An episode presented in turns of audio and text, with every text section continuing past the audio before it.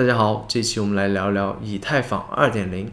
那关于以太坊的话题呢，其实我们在之前的很多期节目里面，其实都有反复的提到过和涉猎到。那么，以太坊它作为最早的一批区块链公链项目，它除了开创出了这个所谓的超级计算机的这样的一个概念，并且呢，成功的是运行了这么长的一段时间，那它当然是打好了一个很好的一个基础。并且呢，是给后面的一些后来者有很好的一个参考作用。但是，以太坊它同时在吸引了这么多的关注和一个非常繁荣的一个生态的同时呢，它自己也是暴露出了一些非常显著的问题，那就是它的这个可拓展性的这个问题。所以，这就涉及到了我们这一期的这个内容，就是以太坊它的一个非常宏大的一个升级计划，也就是大家比较熟悉的这个二点零的这样的一个升级概念。那关于以太坊二点零的整个一个升级的一个概念呢，其实是在二零一八年左右被正式的确定下来，并且呢有了一些正式的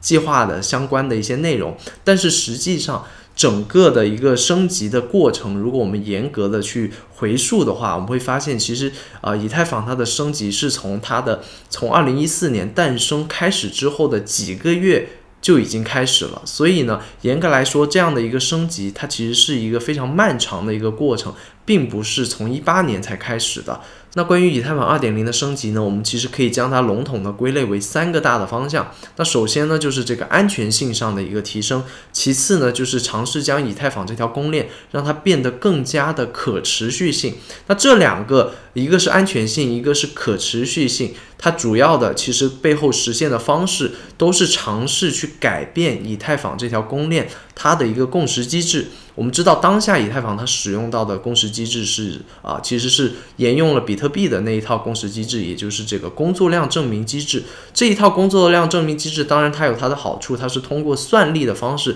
去维护整个网络的安全性。但是同时，我们也知道，它这个工作量证明机制它要运行的背后，到现在以太坊它使用到主要还是显卡，它的这些算力去共同的维护。那在这样的一种共识机制下面，全世界各地去参与到以太坊网络维护的矿工，他们就必须二十四小时不停机的去开着他们的所谓的这些矿机。那在处在我们现在这种啊全球其实在持续的变暖这样的一个大环境下面，这样的一种共识机制，随着以太坊网络。形成更多的共识，它就会消耗非常非常大量的电力，所以这个是可持续性上面的一个紧迫性。那另外呢，也是因为这种共识机制，它随着它的运行，这个门槛其实变得越来越高，所以也会形成越来越多的一些规模化、集聚化的一些专业的所谓的这些矿工。那这个背后就会形成一个问题，就是也会间接的导致以太坊逐渐的走向一种相对的。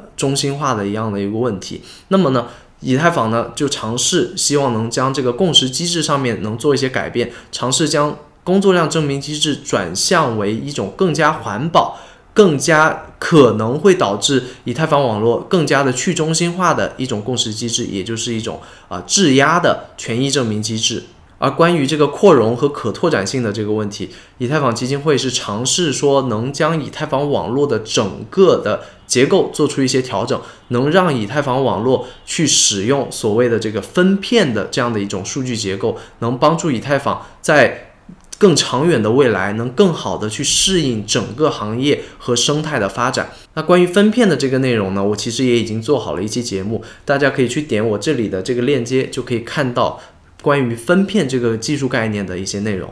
好，那我们既然已经知道了以太坊二点零它升级的一个核心的目标和它的主要的大方向，那以太坊它二点零的升级，它具体会采用怎么样的一个步骤呢？以此刻的这个角度来看，它以太坊二点零的升级其实主要分为三个大的一个步骤。那首先呢，第一步，以太坊基金会是希望去创造一条新的一条链，这条链呢是他们称之为叫信标链，也就是 Beacon Chain。那这条 Beacon Chain 呢，它是一条原生的，就去使用权益质押证明，也就是 POS 这种共识机制的一条链。那以太坊基金会呢，是希望将一条 Beacon Chain 先创造出来，让它和我们此刻看到的这条以太坊1.0的这条链，它们能先并并行的去运行。然后呢，这条链 Beacon Chain 它本身。这个开发者可以在上面进行一些调试和运行，能让它去尽量的去减少一些 bug 的存在。然后呢，再进行第二步。那第二步呢，就是去将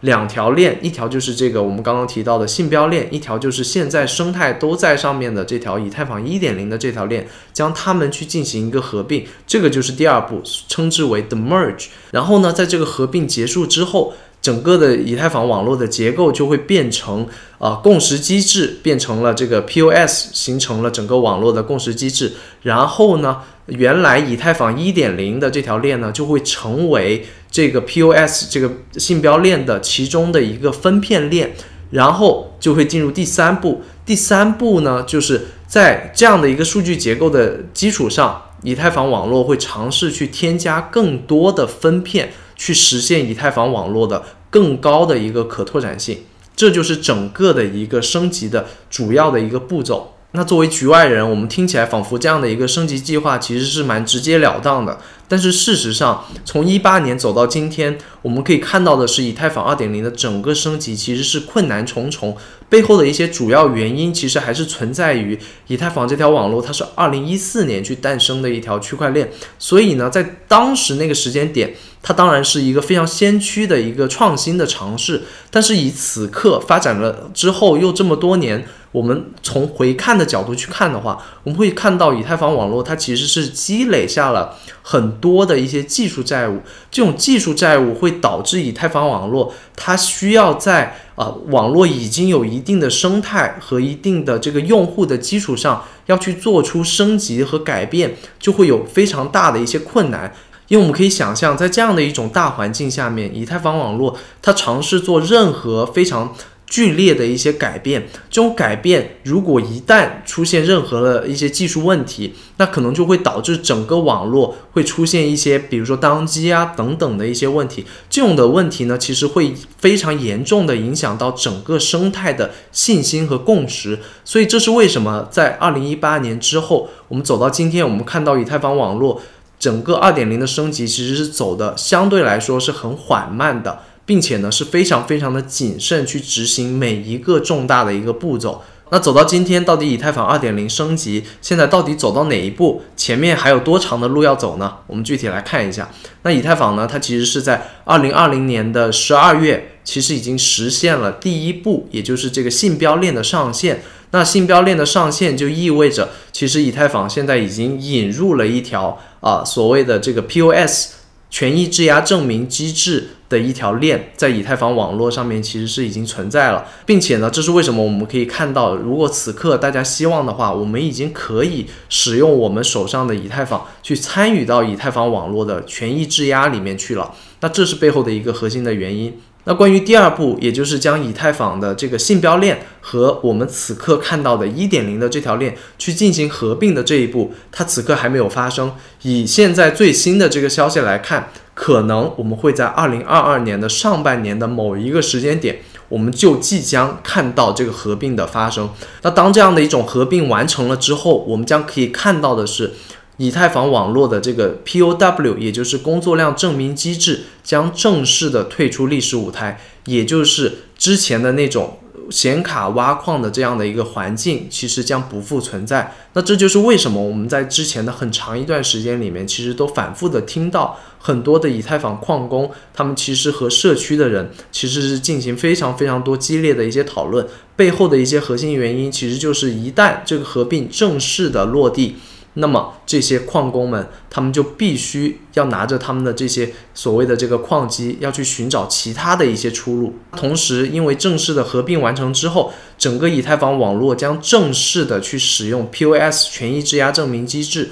那么这就意味着，其实以太坊的开发者其实就可以着力于去进行下一步的。更去中心化的一些工作，那对于更加去中心化的这样一个目标，其实以太坊的团队呢，其实也多次的去提到，他们未来希望实现到的是，未来在理想的状况下，任何人可能使用自己的手机都可以成为一个以太坊网络的一个节点，共同的大家一起去维护整个网络的安全。那这样的一种情况，其实就是之前的使用工作量证明机制下的以太坊网络所不可能实现的一个情况。那关于第三步，也就是分片的这一步呢？以此刻的时间表来看，我们预计可能会在二零二三年可以看到这样的一个计划的初步落地。那如果这个计划真正的落地的时候呢，我们将可以看到以太坊将可以真正的在 Layer One 的这个层面上去实现他们的可拓展性的一个很大的一个提升。那以太坊的基金会呢，他们其实也是准备好可以在初期去实现以太坊网络的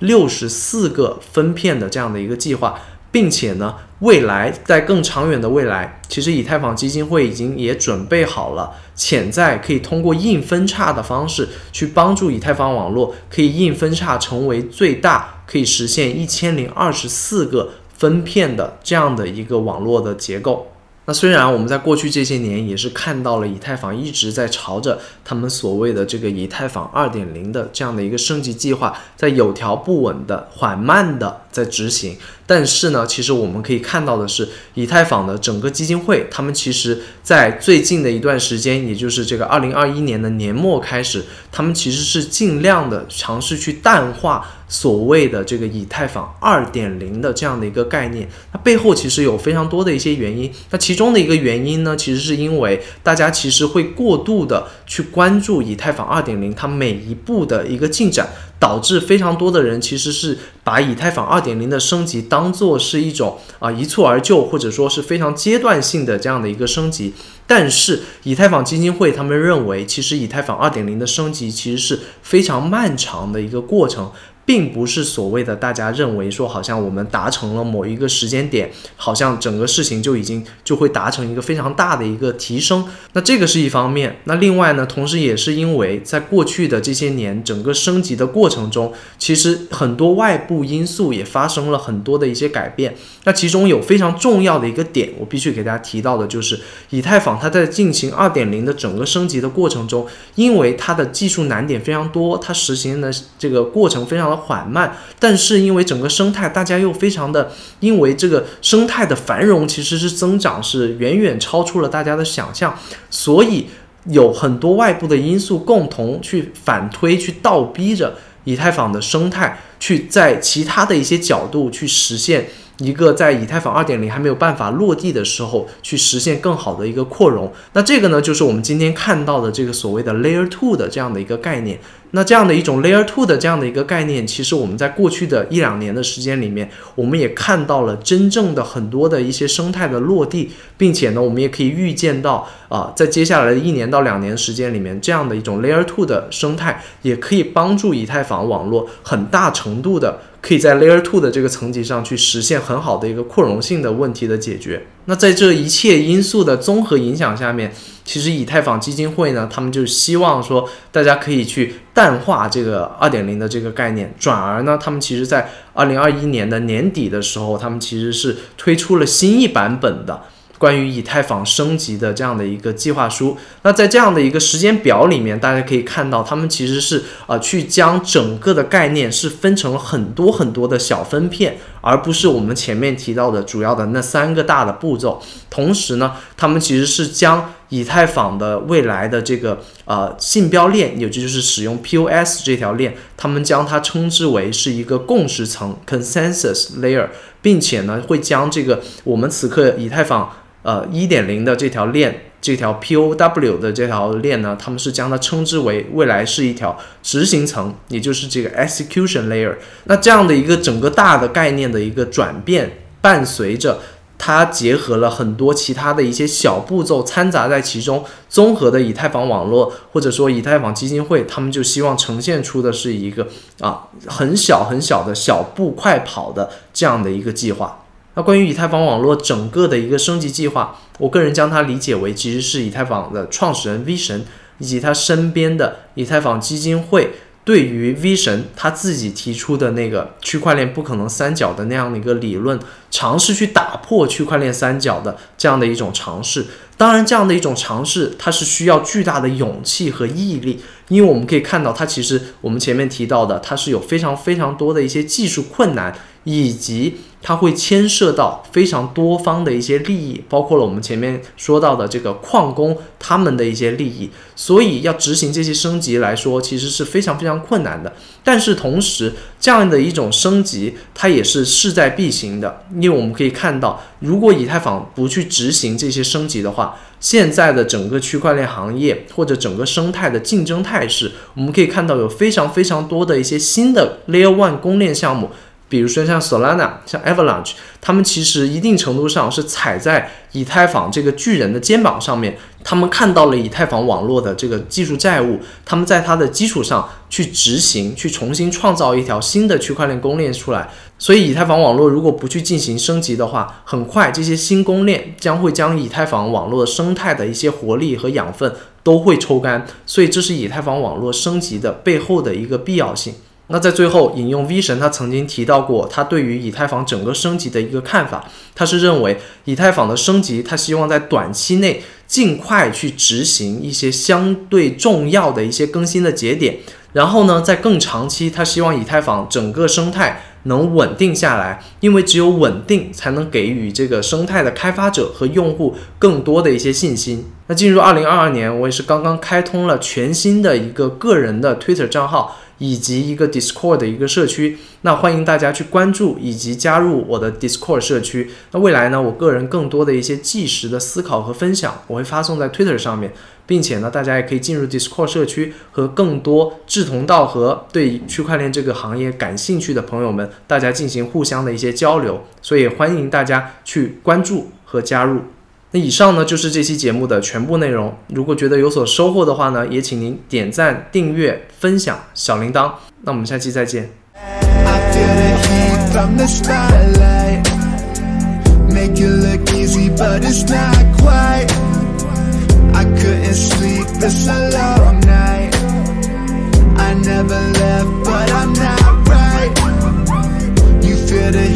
From the spotlight.